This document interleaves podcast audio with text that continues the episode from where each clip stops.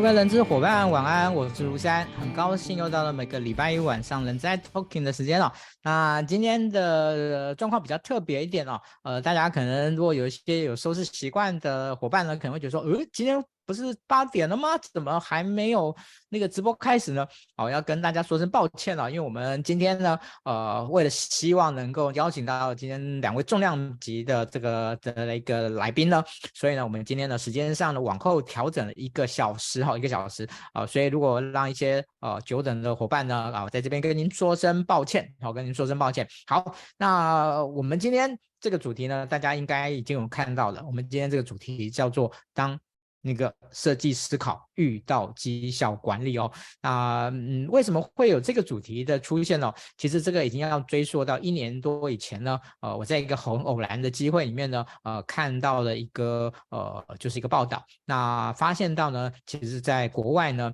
把设计思考跟绩效管理呢连接起来，做一种非常特别的，我们今天在后面会跟大家讨论的这样的一种制度新创的形态呢，呃是呃一个在国外非常非常重要的一个趋势哦，但在台湾好像不太有人提到这件事情哦，那我们就觉得。呃，很可惜，因为我们觉得在绩效管理这个议题上面呢，其实是有很多可以被讨论，以及嗯，我想很多人都会知道，也许有需要更新的地方。好，所以呢，呃，有一个这样的机缘，那我们认识的呃今天的其中一位老师季俊林医师，好，他是如假包换的医师哦。我先请那个季叫那个季医师来跟大家那个打声招呼，嗨，季医生，来，嗨，大家好，大家好。OK，好，呃，这个季医师呢，呃，在这个一界，哦，有关于一界跟设计思考的这个议题上面的连接呢，呃，这个季医生在呃这个部分呢，其实呢是在一界非常非常有名哦。那其中一个很重要的原因呢，呃，季医生是台湾非常非常少数呢。呃，直接呢，哦，复籍到美国斯坦福大学呢，呃，学习完整的设计思考的这样的一个体系跟工具的。好，那季医生后来回来台湾以后呢，其实一直努力的在做这件事情。好，那我觉得我们真是太运运气太好了哈，因为有一位呃伙伴的这样引荐啊，让我们有机会呃认识了呃非常亲切，哦，非常的呃愿意呢。呃，来跟大家做分享的这一个季医生，好，那那个待会呢，我们会呢，在整个过程中，我们会好好的来跟季医生来聊一聊哈。那另外一个呢，是大家非常非常熟悉的啊，蓝玉生老师，你好，嗯，好，那我想呢，大家呢都上过老师的课，好，也对老师呢，呃，锐意进取呢，在整个人力资源领域里面呢，希望能够。呃，带领学同学，带领呃一呃伙伴呢，能够去做更多的一些突破这件事情呢，啊、有很大的这样的一种动力，有很大的这样的一种期待。那我觉得非常有趣的，当两位老师呢，呃，连接在一起的时候呢，哦、呃，我们其实非常非常的期待呢，有什么样的一个火花哦、出现。好，那我也不会会员哦。其实今天的这一个这个直播呢，其实是为了我们好在十二月好在十二月的时候呢，呃，我们有有一个十一月呃十二月十一号呢，有一个连续呃呃就是三周哈三周啊、三个礼拜三天的这样的一个呃课程的部分呢，来跟大家啊、做一个分做一个分享。那这个我们在中场的时候会跟大家说哈，但是今天呢，我觉得对于很多人来讲可能会觉得。到底这两件事情连接在一起是怎么一回事呢？OK，所以呢，呃，今天呢，我相信呢，大家呢，呃，也许呢会会挺开脑洞的哦，也许呢会蛮多一些，就会有一些呃刺激各位来思考的一些东西哦。好。那呃，今天呢，呃，这个样呢，帮我们把我们的直播呢分享到您个人的动态上面呢。那我们在今天的最后呢，呃，我们会抽出啊、呃，抽出两位的伙伴呢来赠送我们的年度金句的杯垫哦。啊、这个只是小意思，那个只是小小心意了哈。重点是希望期待大家呢把今天的直播分享出去啊、让更多的伙伴呢能够呃听到今天的一个直播。好，谢谢大家哈。那接下来呢，我们就进入我们今天的一个主题哈。那因为今天我们两位受访者，所以呢，基本上。那我会呃，就是跳着跳着问，那呃，不是每一题我都会问到两位受访者，好，但是呢，我可能会某个题目呢会以呃某个受访者为主，好，某个受访者为辅的这样的一个一个形态来来进行哈，OK，那其实他们两位都是高手，都是都是大师级的的人物，哈，所以哎，今天呢，我反而有点担心了，我会不会那个被被如果不小心老师反问我几句呢，我反而呃，这个可能我就会卡住了这样子。好，所以呢，各位，嗯，那个那个今天呢，我是用一个戒慎惶恐的心来来来主持今天的一个节目哦。好，那一开始的时候呢，哦，我们呢还是呃从一个我觉得非常重要的这个的一个事情开始呢，就是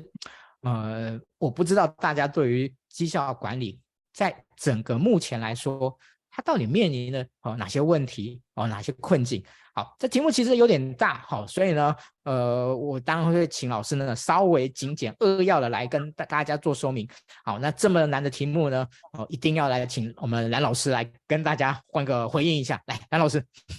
好，呃，基本上来讲，我想绩效管理现在在大家一般的 HR 的心目中，基本上是把绩效考核跟绩效管理几乎是画上等号，那其实这个观念是有问题的哈。那第二个是，当我们把绩效管理跟绩效考核画上等号之后，就会认为说，绩效管理也不过就是一个打分数打等第的一个工具。在这样的一个打分数打等第工具的前提底下，我们只要产出一个打分数打等第的分数就好，但是。这样的一个打分数打等第的一个结果出来之后，从公司的高阶主管，包含总经理到中阶主管、基层主管，到所有的员工，如果今天我们把这些人都当成是 HR 的客户的话，那他们对于我们把绩效管理跟绩效考核画上等号，而且把绩效考核出来的打分数打等第。就当成是一个最终的结果的这样的角度，那他们对这样的结果满意吗？也就是说，我们的绩效考核或绩效管理的目的是不是就只有做到这样而已？再加上，当我们只是为了打分数打等第的时候，这时候我们可能主管的主观考核啦，或者是啊、不同主管会有一些观点不一的的标准不一的这种状况，或者是一般。在传统企业里面最被诟病的就是绩效考核，基本上是一个所谓黑箱作业。然后快要到绩效考核的时候，员员工就会刻意的，举个例子，到呃六月份或者是十二月份的时候，员工就会刻意，或者是最后两个月就会刻意的表现稍微好一点点。其实这些都是属于我们在绩效管理，当我们把它当成是绩效考核所面对的一些。不管是外部的质疑，或者是外部的挑战，或大家对 HR 的一些不信任，或对绩效管理或绩效考核的结果这个不信任或打上问号，这是一个最大的问题。我觉得这也是一个很多的一些相关的困境。谢谢。好，谢谢啊，梁老师。我想梁老师非常快速的。呃，把绩效管理呃这件事情呢，呃，目前所面对的一些呃困境跟挑战呢，跟大家做一个说明。呃，其实说白了就是一句话，就是你有你的考核，我也有我的想法。哦，其实这个是一个挺有趣的啊，我想呃做过这件事情的 HR 对于这件事情的感受哦，应该挺深刻的。好，那。哦，为什么我们要把这件事情先先说出来呢？如果今天这件事情是不存在的，哇，今天绩效考非常的好，今天课上非常的棒，哇，那我我觉得我们就不需要去讨论其他的一些解决的方案，我们就不需要去讨论一些可能的改革改变的一种可能性在了。好，那这个改革改变的可能性呢，我们从设计思考出发，所以接下来我们就请教啊，季俊医生，好。呃，这设计思考啊，这个可以上好多天的课了哈。但是因为我们今天呢，嗯，必须要有大家给一个背景的知识来来讨论这件事情，所以呢，我又出了一个难题给记忆师啊，就是设计思考哦，可不可以请您用最简要的方式来跟大家说明一下什么是设计思考？好，谢谢蓝老师还有世安哥哈。呃，设计思考也是我去史丹佛大学。呃，才开始学习到的哈。那我觉得最让我惊讶就是说，呃，他什么样的议题都可以去做讨论哈。那因为我们在生活中、在工作上、在任何事情、团队合作，其实都会有不同的难题哈。那设计思考的特点就是，不管你那个难题是什么，其实都可以经过设计思考的流程来做讨论。那主要是因为它能够在一开始就运用同理心。去了解我们的使用者啦，或者是我们的客户啊，到底他遇到什么困难？那透过真正同理心的了解之后呢，我们帮他把他的困难、他的挑战给他定义清楚，接着进入脑力激荡、创意发想过程，帮他想解决方案，最后再挑一个最合适的方式去帮他做测试，看看这个解决方案是不是真的能够。实呃实际解决他的问题哦，所以透过一个很精简，然后又很有效的流程，从同理心到定义问题，到创意发想，到尝试去实做解决他的问题，那真正能够帮助使用者去破关，这个是我觉得设计思考最厉害的地方。是，谢谢季医生。好，呃，我我知道蓝老师对于设计思考这件事情呢，其实也有呃一个一些研究，好，有一些一些了解。好，所以我我我想在这个题目上面呢，可不可以请呃蓝老师帮忙补充一下？就你个人而言，好，您您您怎么去看待设计思考？怎么去思考这些思考？因为我知道，呃，蓝老师最近的一些课呢，其实呃越来越多有加上一些设计思考的元素在里面。好，我可以这么说哈，我觉得刚才季医师讲的非常好。其实从季医师刚才讲的，就是我们一般讲设计思考五的五个的步骤哈。那其实从这五个步骤来讲，从季医师讲的，就是说我们从同理心的角度去出发，然后去理解问题，然后针对这些问题去做一些定义。其实这部分其实它是一个，我们讲说它是一个。发散也是一个收敛的过程，在这个发散跟收敛的过程，它一方面包含的是创意，另外一方面也包含的是一个逻辑的思考。所以我觉得，就像刚才季师所讲的，设计思考是一个很、很、很厉害哈，或很不错的一个部分。它在这个思考的过程当中，它可以一方面就是帮我们相对来讲比较彻底的去了解使用者，或者是我们客户他真正需要的是什么。或者是他想要的是什么，呃，而不是今天我们这些做设计的人，或者是说为了满足我们的客户的需求的人，但我们不闭门造车，我们做一些我们自己想当然的一些想法跟做法。那在设计思考来讲，它是一个透过对我们的使用者或对我们的客户做一个相对来讲比较逻辑上比较严谨的一个，透过同理心的方式来做一个分析。啊，对问题来做一些定义，最后我们透过一些创意思、创意发想的方式，就它也是一个创意思考。所以说我我如果要对设计思考加一个很简单的定义，我觉得它是一个创意思考加逻辑思考的一套思考逻辑。这是我的想法，跟大家分享，谢谢。嗯，好，谢谢蓝老师。呃，季医生哦，那个您学设计思考呢，当初呢是特别跑到美国去学的。好，那可能有很多人就会觉得，嗯，这个可能挺难的哦。我要学会它呢，可能恐怕是挺不容易的。您您这样觉得吗？就就您一个目前在教设计思考的这样的呃一位老师而言，嗯，就是呃，您觉得一个一个现在的一个知识工作者要学会设计思考这件事情的话呢？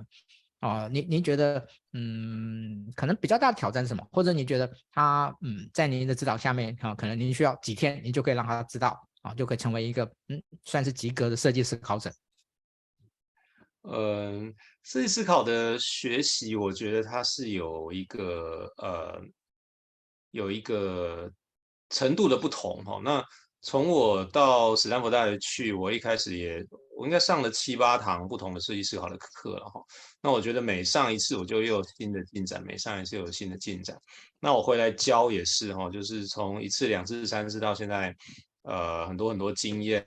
累积起来哈。从教学中我也学习很多，所以我觉得设计思考对我而言，它是一个变形虫哈，就一直在累积、一直在变化的一个心法或者是知识技能。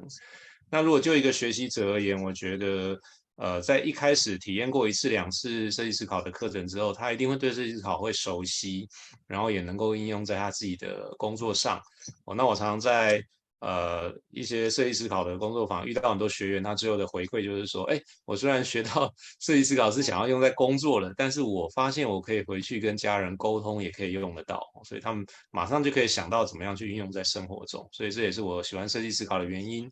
也就是设计思考它那种贴近人，然后可以让你用在工作上，也同时可能用在生活中的这种好处。好，谢谢那个季医生。嗯，金医生，请问一下，在您指导呃一个呃就是学员呢，在学习设计思考这件事情的时候，嗯，可能他在整个学习上面呢，呃最容易呃遭受到的一个就是那个那个很难去比较比较有挑战的，比较难去去学习的理解的，嗯，主要是哪一个点或是哪一个部分？我、这个问题很好，啊、呃，问到那个核心哦，就是说，呃，我会这样来形容哦，可能在学习的过程，它其实并没有什么困难哈、哦，他们都会觉得，哎，对对对，这这很重要啊，对对对，应该是要往这个方向去想哈、哦。那实际上应用的难难处的地方是在于说，我们大部分专业人士啊，或人资伙伴啊，或者是各公司的重要的。管理干部啊，其实都有一技之长，或者他最拿手的绝活哈，不管是科技上，或者是管理上，或各方面哈，专业技能上，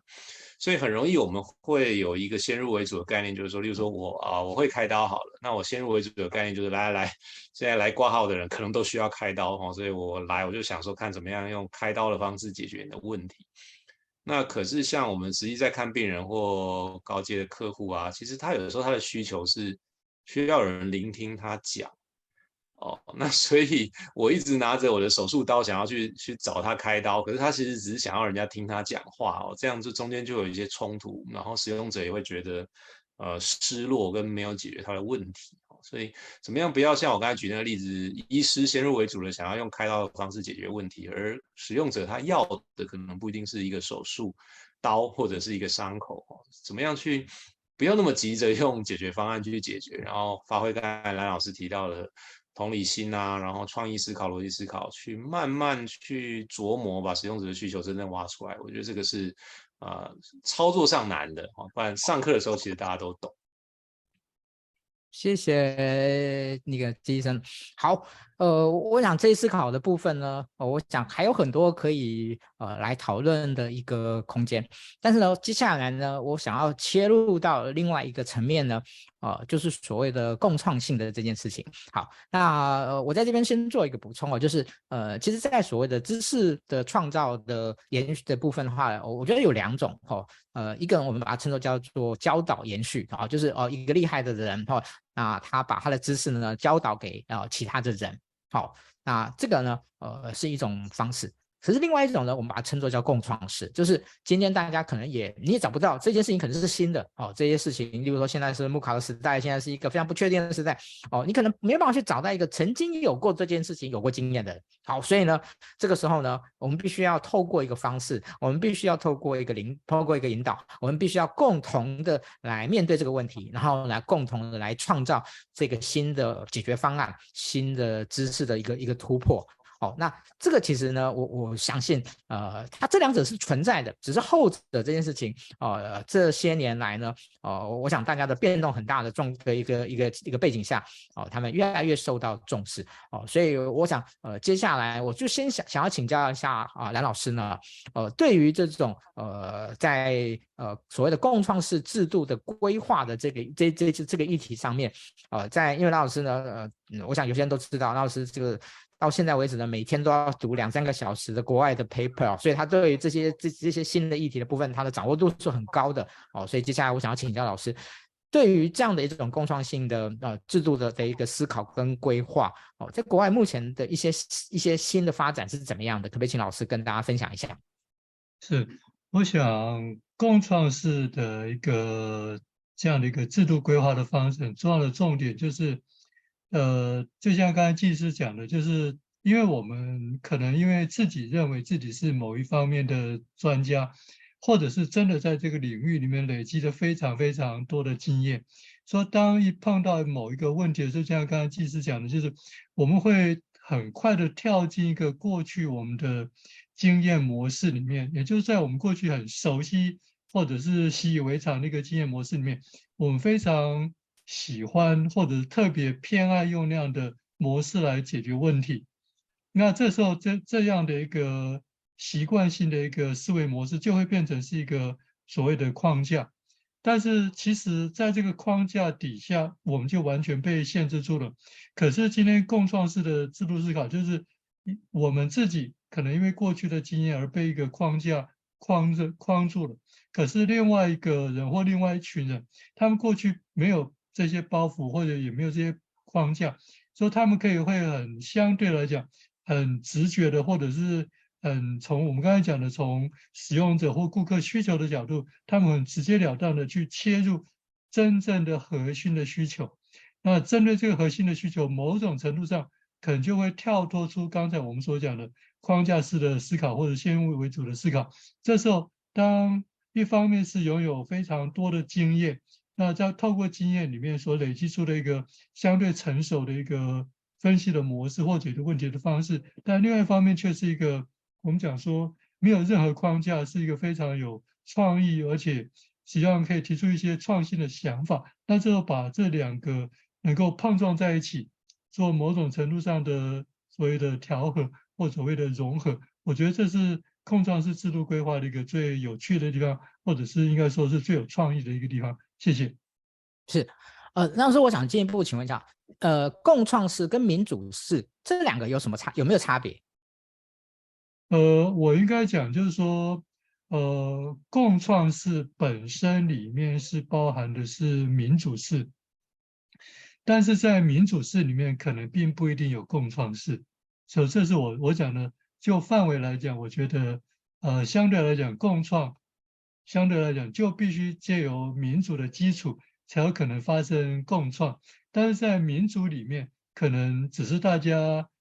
可能有一些简单的一些想法，最后可能透过投票的方式加以解决。其实这并不牵涉到什么样真正的所谓共创的思维，或者把大家的不同的想法就是能够融合在一起。因为在民主式里面，可能可能就是。呃，少数服从多数，最后就有多数决。但是共创式是某种程度上可以把少数人的一些好的、优秀的想法，可以把它纳进来。所以我觉得两个的范围或者它的内涵是不太一样的。谢谢。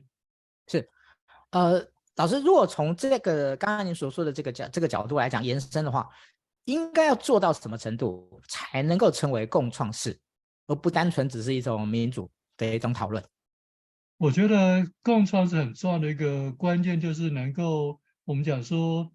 能够海纳百川，能够把大家各种不同的想法，只问这个想法好或不好，而不问这个想法提出来的人是谁。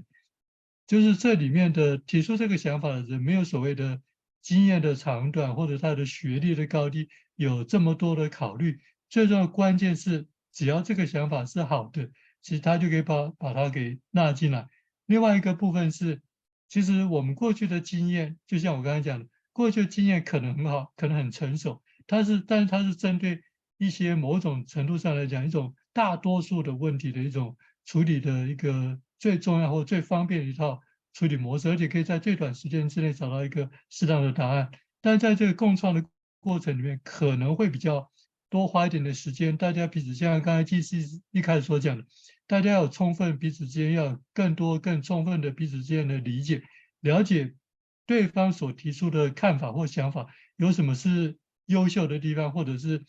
相对来讲是比较于过去的一些想法是属于更创新的地方。我觉得可以把这种呃不一定要说，因为这种想法过去没做过，就会说这种想法不好。相对来讲，因为正因为是过去没做过，我们不曾尝试过这种做法，说不定它会创造出一个呃更好的。是我们原先所预想不到的一个效果出来，谢谢，谢谢老师。好，啊、我想接下来我就要把话题延伸到季生这边来哈。嗯、其实我自己嗯、开始接触设计思考哦，不瞒各位哦，其实已经是大概十二三年前了。好，那时候刚好非常呃大的运气啊，刚好呃就是啊、呃、就是温世仁基金会那边好前的时候刚好引进啊设计思考没有很久，好，那我刚好有一个机会呢接触到，好，所以呃我不敢说我是什么设计思考的专家，只是我接触设计思考还蛮久的，好，然后后来陆陆续续有去参加一些设计思考呃一些学会所办的一些相关的活动，那我那时候也非常讶异一件事情，就是哎设计思考。居然常常哦，后来其实反而呢，哦，我们我们如果看那个 IDEO 的，会说他可能是在产品啦、开发啦什么之类的。可是我后来发现到，其实在在他在很多在制度面的的一些的一些哦创新也好，或者在一些呃服务的体验的这种这种创新也好，其实是还蛮有蛮多个案的一个部分。然后在这个过程中，我觉得最让我惊讶、惊讶一件事情，就是我刚才所提到的共创性的这件事情。所以我想接下来我想要请教姬生，就是对于您而言，你怎么去看待整个设计思考？呃，这个共创性的这件事情，它的角度哦，它的重要性，以及呃，它在整个设计思考里面，呃，应该怎么样去理解跟诠释？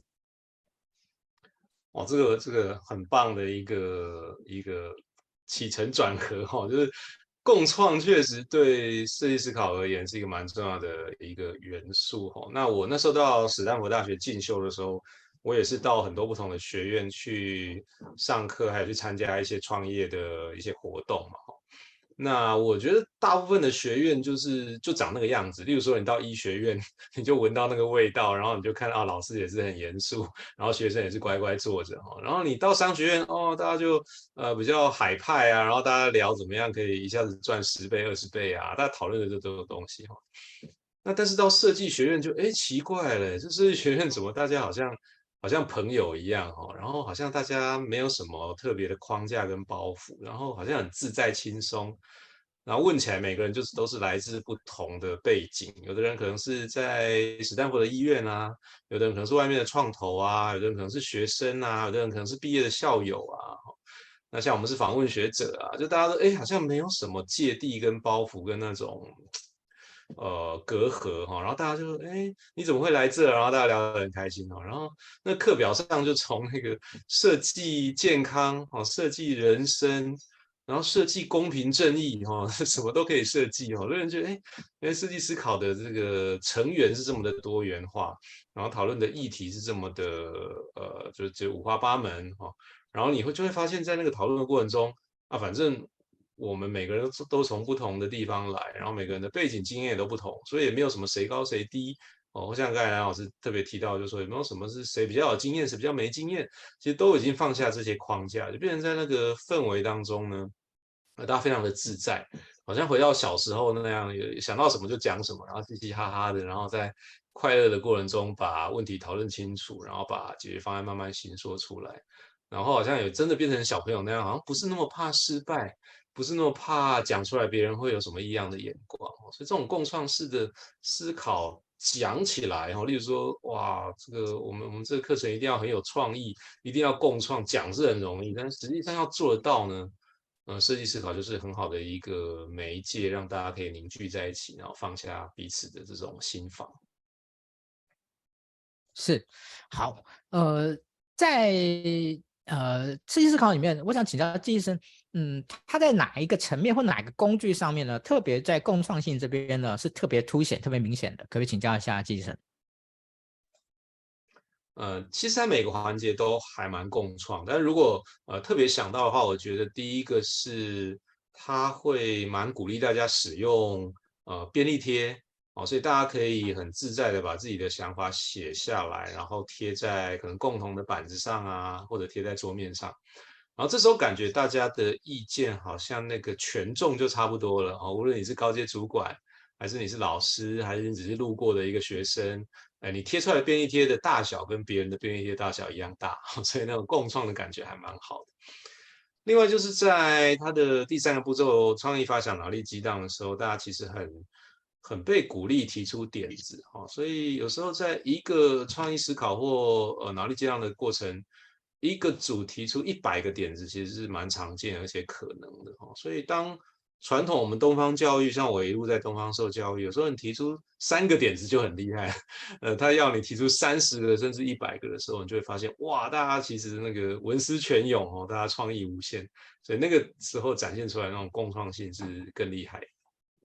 嗯，好。呃，其实，在我们那个中场休息之前呢，哦，我有一个最后的问题想要请教。呃，其实，在我们整个共创的过程中，可是最后其实我们要收敛啊、哦，最后可能我们啊、收敛其实是个中心名词啊、哦，某种程度的人他其实也是一种决策。那收敛跟决策的这个过这个最后的部分，嗯，它用什么样的？哦，如果在设计思考来讲，他用什么样的判准来做最后的这样的一个收敛跟跟决策？呃，这个是意思，我觉得还蛮有趣的地方，可以请教一下吉医生吗？好，呃，设计思考它其实是呃，就如我刚才提过，我上过七八堂不同的设计思考的课，然后回台湾，我也知道有很多专家很厉害的带活动的人，老师们都在带设计思考。那我也从不同的学员听到，每一种设计思考都长得不太一样。所以我后来慢慢也理解到，就是说设计思考它就是一个媒介或工具或一个心法。那每个人学完之后，可能用不同方式去呈现它。嗯，是一个蛮多元的一个一个一个形态或表现哈。那也就是说，回过头来到最后要做这个收敛的过程，其实本来设计思考的心法或者教科书里面，呃，工具书里面就有很多种收敛的方式。那再加上这种原本就很多收敛方式，再加上每个老师引导的方式不同，以及参与的成员他遇到的状况跟跟情境脉络都不一样，所以最后会有几乎我可以说无限多种收敛方式哈。那有时候会因为这样有点不安，就是说，哎，那你同一个活动，例如说有六个组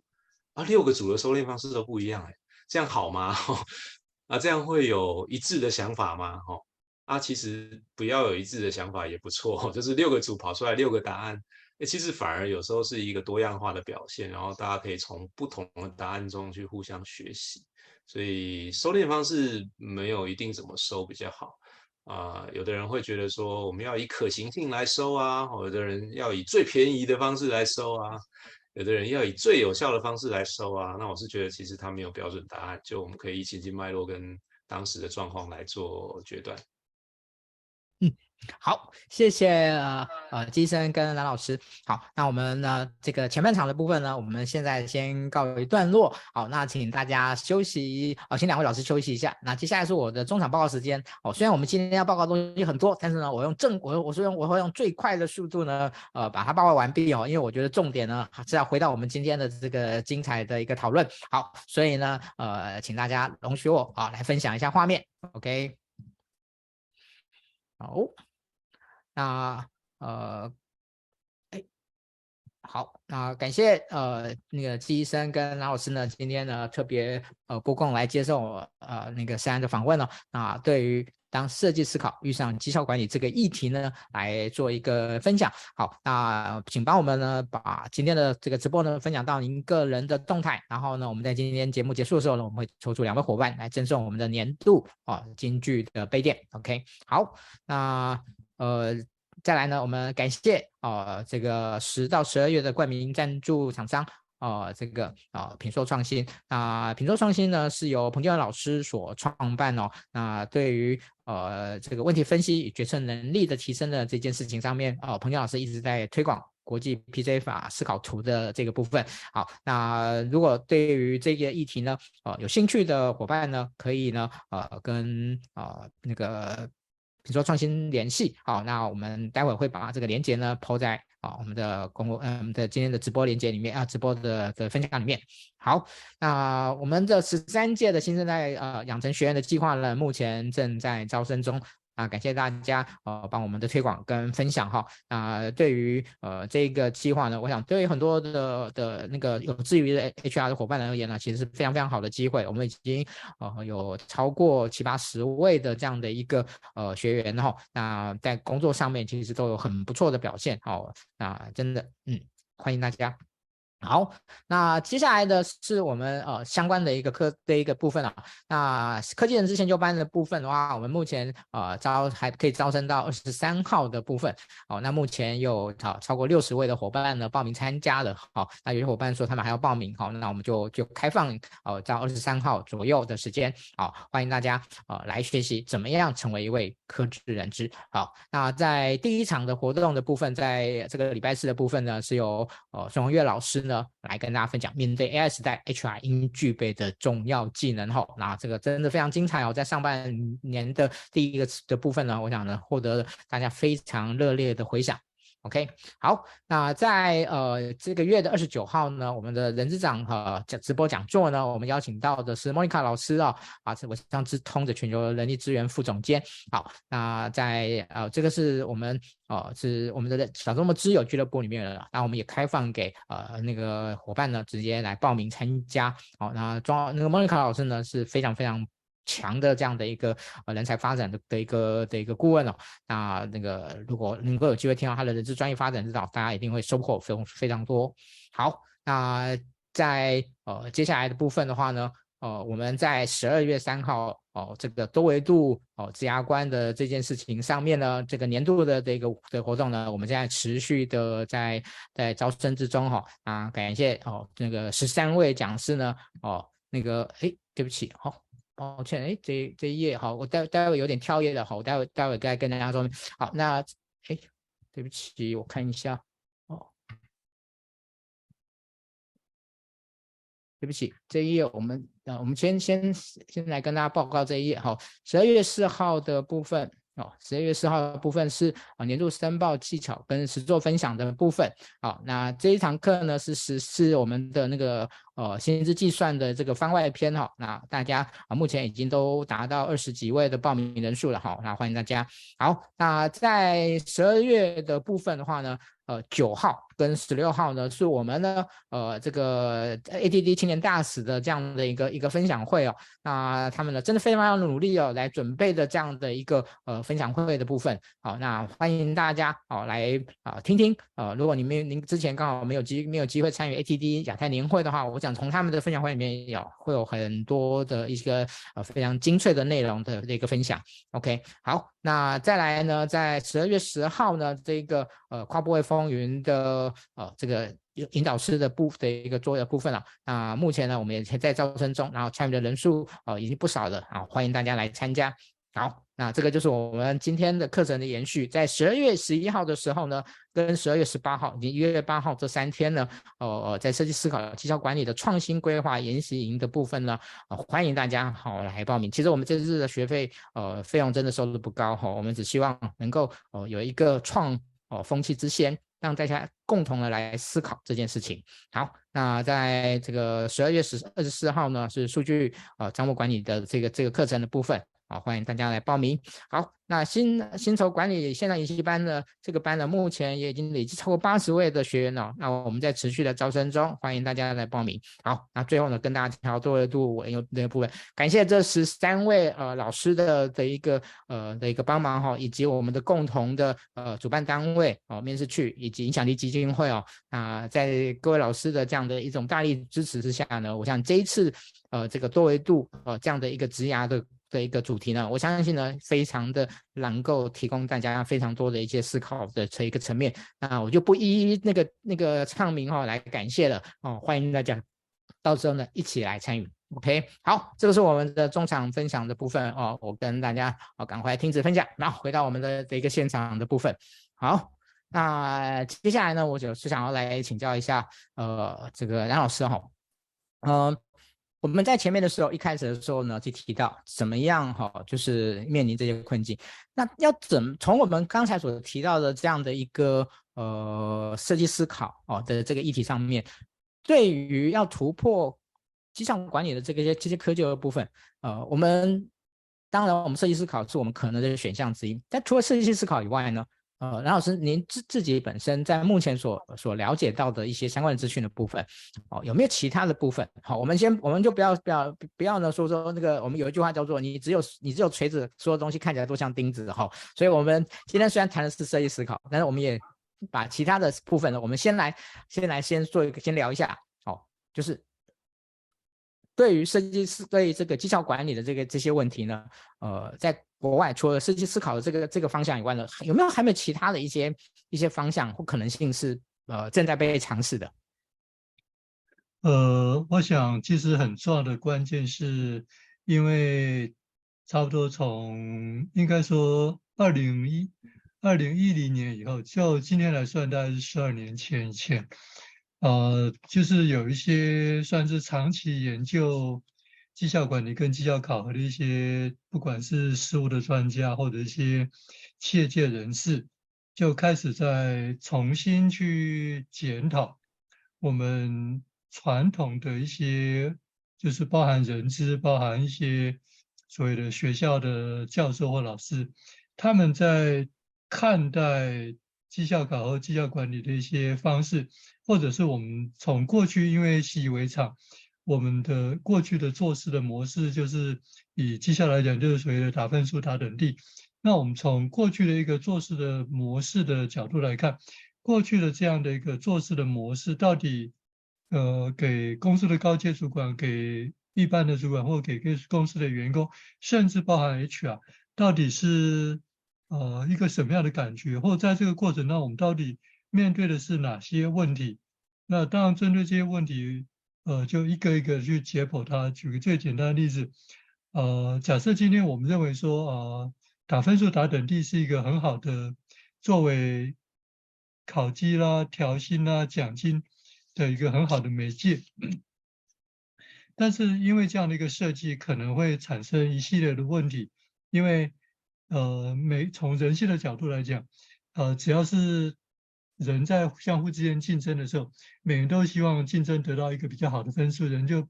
希望得到一个比较好的等第，因为不仅仅是一个好的分数，好的等第是一个激励，后面分数跟等第会连接到调薪，会连接到奖金，会连接到晋升，每人都希望奖金，都希望得到晋升，都希望得到更好的一个呃调薪啊，这些相关一些实质上的收获。所以说，其实呃，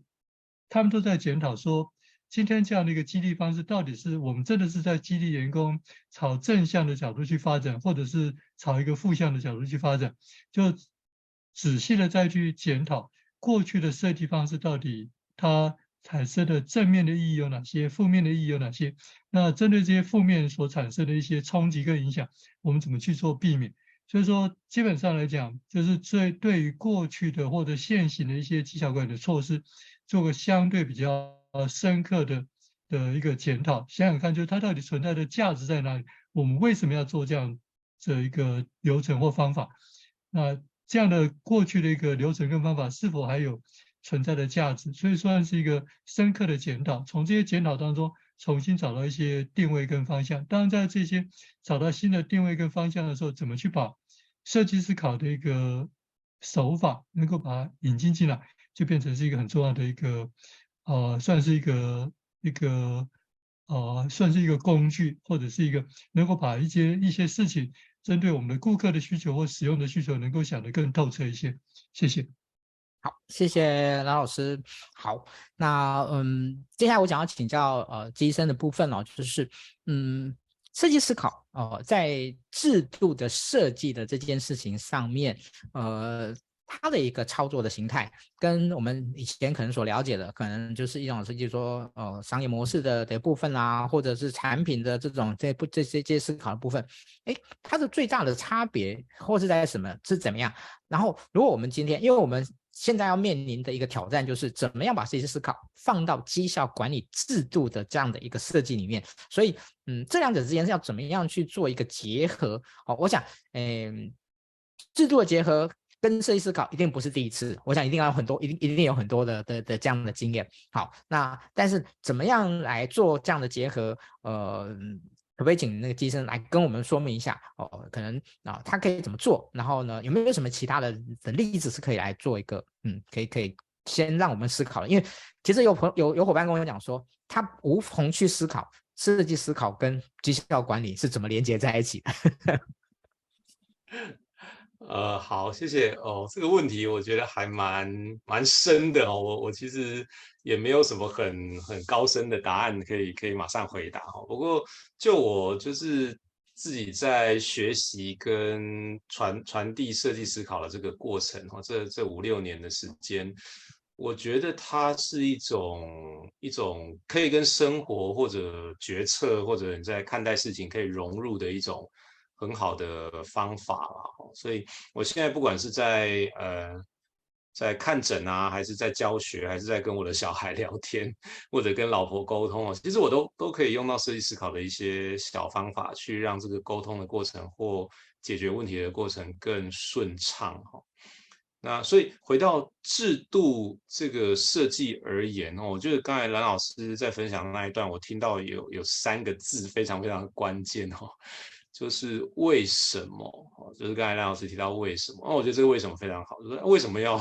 要有绩效管理？那你到底的目的到底是在哪里？哈，所以我觉得有时候在设计一个制度的时候，真的很容易就是说，哦，对啊，因为我们有一百个员工、一千个员工，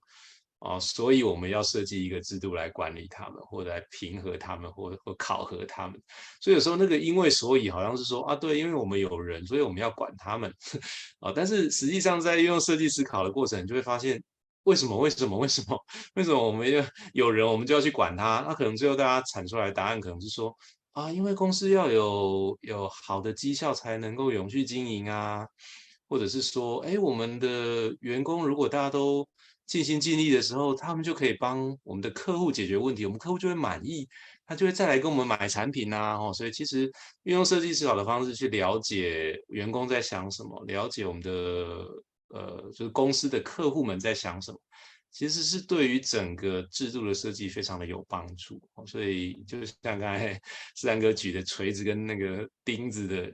的意思一样哦，当在设计制度者，如果是用一个啊，本来就要设计制度，因为我们有那么多人要管啊，我们有薪水要发，所以要设计制度。设计出来的制度，跟能够从设计思考、使用者出发的思维去设计出来的东西，一定是天差地远，差别很大。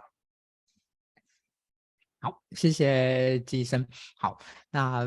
接下来呢，其实是一个交叉的问题哦。什么也有什么问题呢？就是呢，呃，我想要来请问哦，在蓝老师眼中的设计思考。以及在季医生眼中的绩效管理哦，那嗯，其实呃，刚好他们两位呢，呃，都是站在自己的一个呃专业背景里面呢，哦，然后呢，也花了不少的时间哦去接触啊，去理解，然后另外一个对对一个对象的一个一个议题哦，所以呃，就是我我我我想要从他们两位的口中哦，用一种换一种换位换位的一个一个角度来看，就是诶。哦，在蓝老师眼中的设计思考，以及在季医生眼中的绩效管理呢，嗯，是怎么样的一个一个状况？也许因为我觉得，因为我们做人资的，可能在想这个问题的时候呢，就是，哎，我们我们有一套我们的背景脉络思考的一种形一种形态。好，但是呢，也许在季医生的眼中呢是不同的。好，那嗯，在。呃，设计思考这件事情上面，哦，我们透过哦蓝老师的这样的一个的一个分享，也许呢，我们可以呃，对于怎么样去学习这件事情呢，啊，可以呢，嗯，去更重点的、更更重要的的一个一个一个脉络的去把它掌握。OK，好，那我想首先来问问那个梁老师哦，在你眼中的设计思考哦，就是诶，如果一个 HR 哦想要呢去理解跟学习设计思考的话，啊，他可能有一些哪些点是您比较建议的？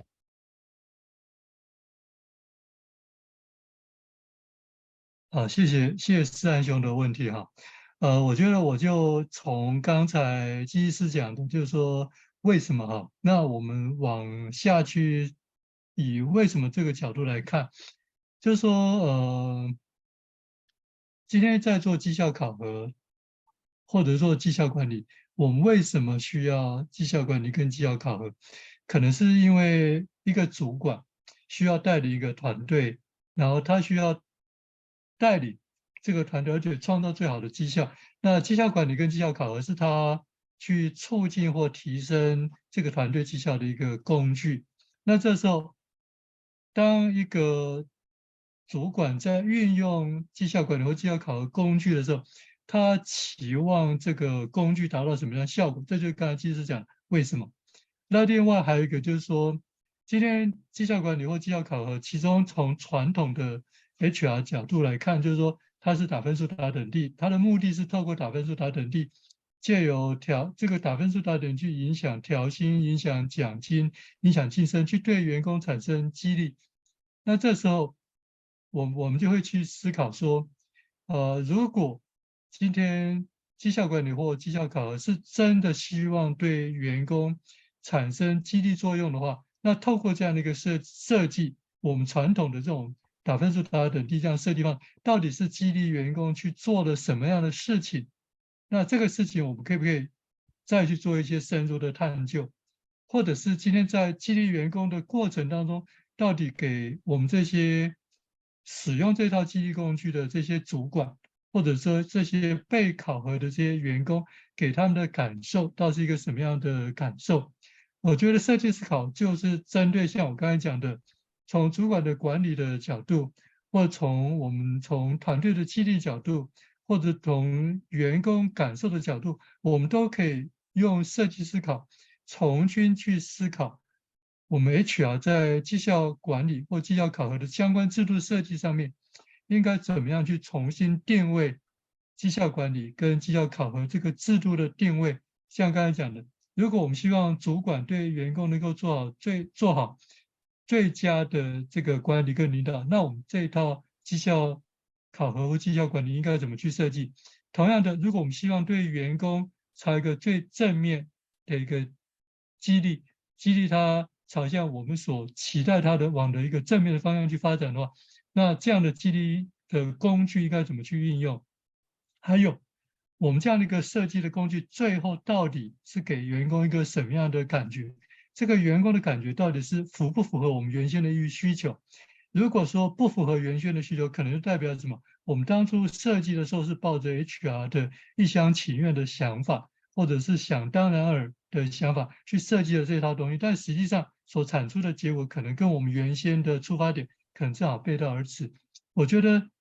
设计思考可以让我们 HR 重新去做一些自我的检视，不管是绩效管理、绩效考，或者是任何 HR 的相关制度，我觉得是运用设计思考的观念，可以让我们去达到一种所谓我们讲说打破打破框架也罢，或者是我自己会用另外一个字叫归零思考，就是我们把一一切都回归到原点。仔细去思考，我们今天到底为什么要这样做？我们期望这样做之后达成什么样的效果？然后实际上，这个我们所期待的效果跟真实发生的效果，跟我们的预期到底产生了哪些差距？透过设计思考的一个分析的逻辑，让我们自己重新再做一些适当的检视。这是我的看法。谢谢，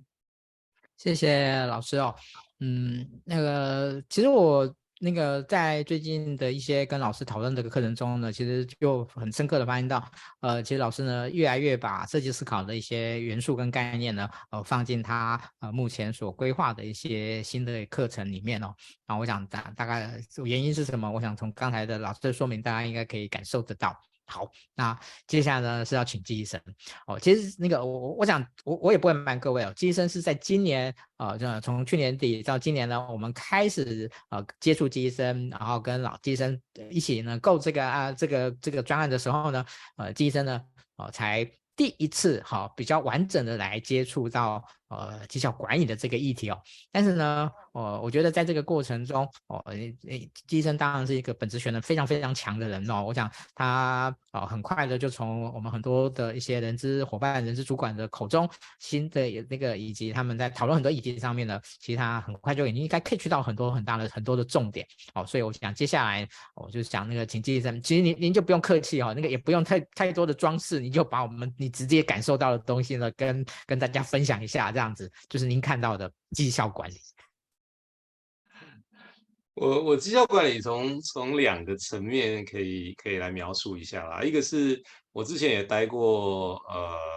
待过大医院嘛，哈医学中心呐，哈那那当然这种绩效管理或绩效考核其实就是一个一个一年发生一次的事情，对我来说哈就是哦我又接到了一个单子，哎这单子看起来哎呃打起来的分数还可以哦，好好好就这样哈，如果不太可以就去了解一下，哎这只是分数怎么打成这样。啊，然后后来我在在大大医院当主管，对我也变成要帮一些 members 哦打打成绩，也是啊，那哎呀，对啊，我要怎么运用这个这个打分数的过程去试着管理它哦？可是制度就长这个样子嘞，我也没办法去更改制度啊，不然不然就这样打啦，或者是感觉这样制度呃绩效考核、绩效管理好像就是一个就这样子嘛，哈，好像就就也只能这样哈。那直到上一次有机会跟世安哥以及一群很厉害的人资伙伴去讨论这件事情，我就发现，哎，其实大家对这个好像长得很固定，然后有点无奈，然后有点效果不彰，但是又没办法砍掉的一个东西，其实有很多期待跟跟想象哦。所以我们其实上次也透过设计思考的过程，去让大家把这些期待啊、想象讲出来。那其实大家都很希望它是可以。呃，可以跟人才培育、个人成长是很靠近的啊，哦，基本上这应该是可以 align 啊，可以对齐的。然后怎么样让 HR 想的可以跟被考核或被管理的人想的是一样的或者接近的？哦，那可以不要像上个刚才提的那样，就是说你你你管你的，我做我的，或你考你的，我做我的，可以是大家一起来想办法让这个公司的绩效或团队的绩效可以更好的。然后怎么样可以让这个东西是更有效、公平、透明、清楚的？哦，这个我大概在上次呃两次的聚会，我觉得非常非常清楚得到这种大家的殷殷期盼哦，就是绩效管理跟绩效考核是可以更好的，只是现在暂时因为种种原因没办法哦。那设计思考就是一个很好的一个催化剂吗？哦，让这个好像已经冰冻已久或者僵固已久的东西，慢慢可以开始有一些些改变跟松动。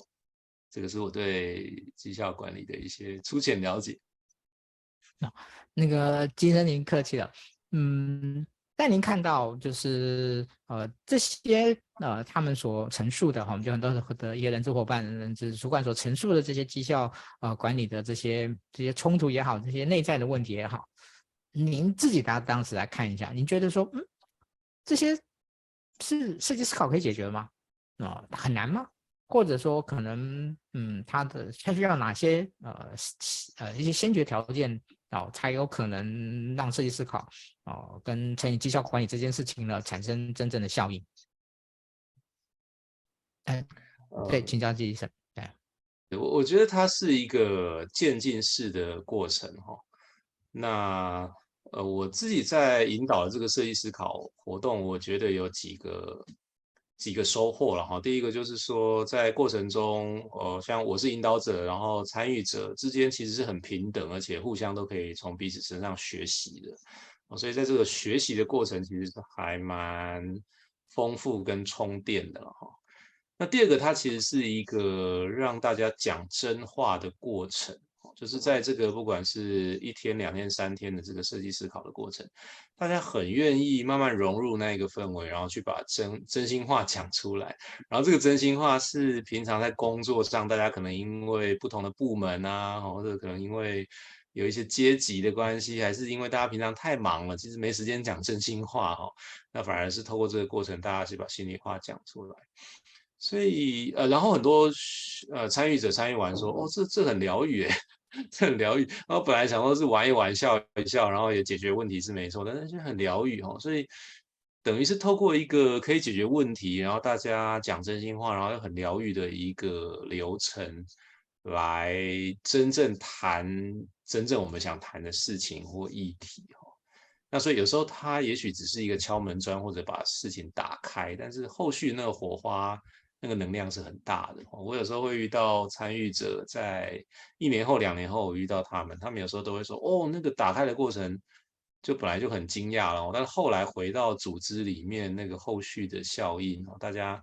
打打开心房了，大家平起平坐了，大家愿意讲真话哦，反而引导到后面很多问题解决过程上非常的顺利。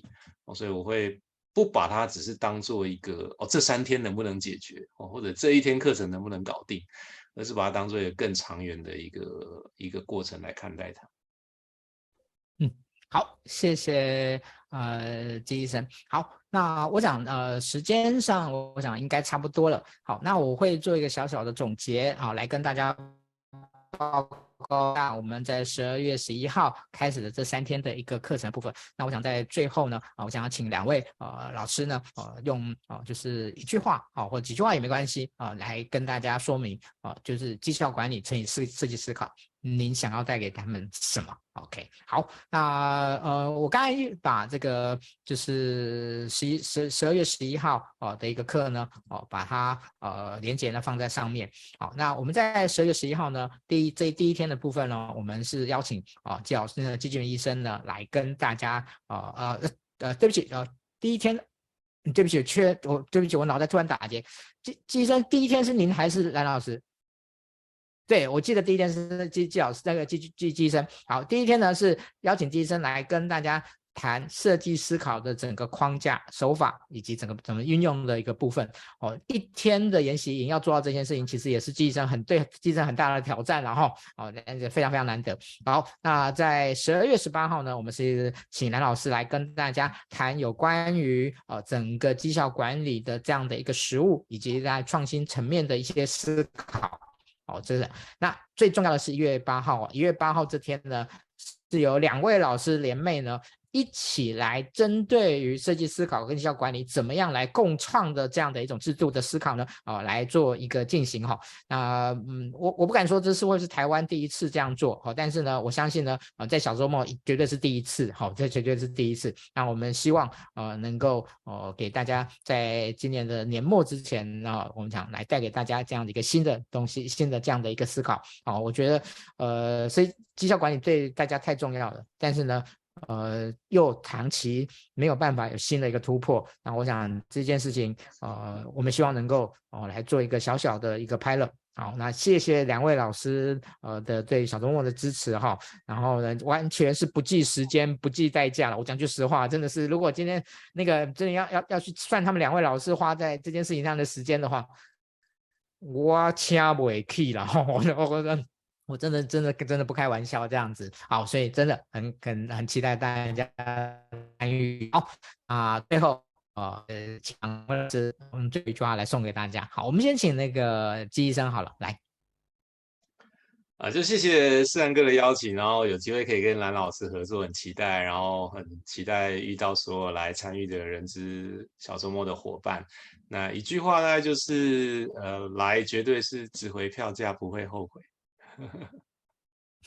哈哈哈谢谢季医生，来，蓝老师。好，谢谢三个，谢谢季医生哈。其实我我的我要讲一句话，就是说，假设你觉得在传统台湾的绩效考核、绩效管理的制度或措施里面如果有问题的话，那我想这一次的三次课程会。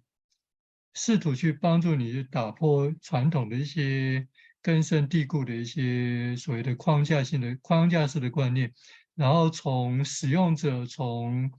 啊、我们的客户的角度重新去思考我们绩效管理和绩效考核应该它的定位应该怎么样做一个最佳的定位，然后可以翻转大家过去对绩效考核或或者对绩效管理的一些。根深蒂固一些错误的一些观念，谢谢谢。嗯，好，谢谢两位老师。那我们今天呢，呃，特别的直播呢，就到这边告一段落。那我期待啊，与各两位老师以及各伙伴在实体的聚会相碰面。谢谢老师，也谢谢各位的参与。那我们下次见，拜拜。拜拜。